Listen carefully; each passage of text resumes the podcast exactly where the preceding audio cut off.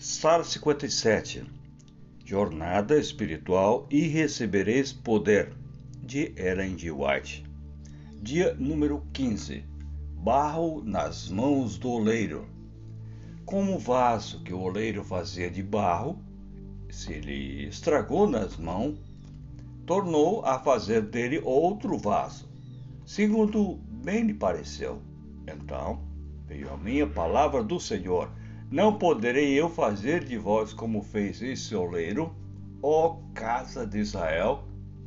Diz o Senhor: Eis que, como barro na mão do oleiro, assim vós sois vós na minha mão, ó casa de Israel. Jeremias, capítulo 18, versículo 4 até o 6. Deponho minha pena e elevo a alma em oração para que o Senhor sopre sobre seu povo relapso, que são quais ossos secos, a fim de que vivam. O fim está próximo, aproximando-se de nós tão furtiva, tão imperceptível, tão silenciosa, como em abafados passos do ladrão à noite, para surpreender os dormentes despercebidos e desprevenidos conceda, ó Senhor, que seu é, Espírito Santo sobrevenha aos corações que se encontram agora à vontade, para que não continue dormindo como os outros, mas vigiem e sejam sóbrios. Quem se disporá agora mesmo, após haver dissipado grande parte da sua existência, a entregar sua vontade como, como barro nas mãos do oleiro e a cooperar com Deus em ser moldado nas suas mãos como vaso de honra.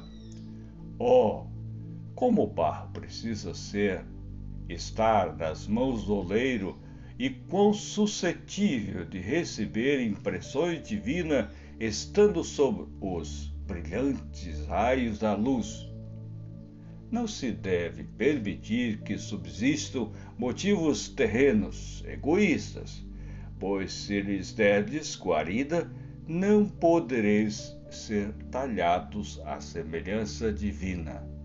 O Espírito da Verdade santifica a alma.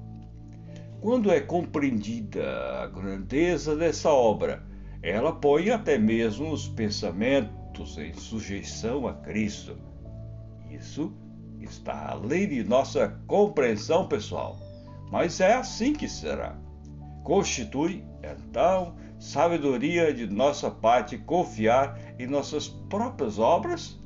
Precisamos deixar que Deus trabalhe por nós. Há alguma virtude que apareça em nosso caráter e nossa conduta? Ela provém de seres finitos, humanos finitos? Não é toda procedente de Deus. O grande centro ou expressão do poder do oleiro sobre o barro. Oh, que aqueles a quem o Senhor tem brindado com o tesouro da verdade despertem e digam de coração: Senhor, que queres que faça? Atos dos Apóstolos, capítulo 9, versículo 6. A luz está se avolumando para iluminar toda a alma que quer difundir a luz sobre os outros. Boletim da Conferência Geral de 4 de fevereiro de 1893.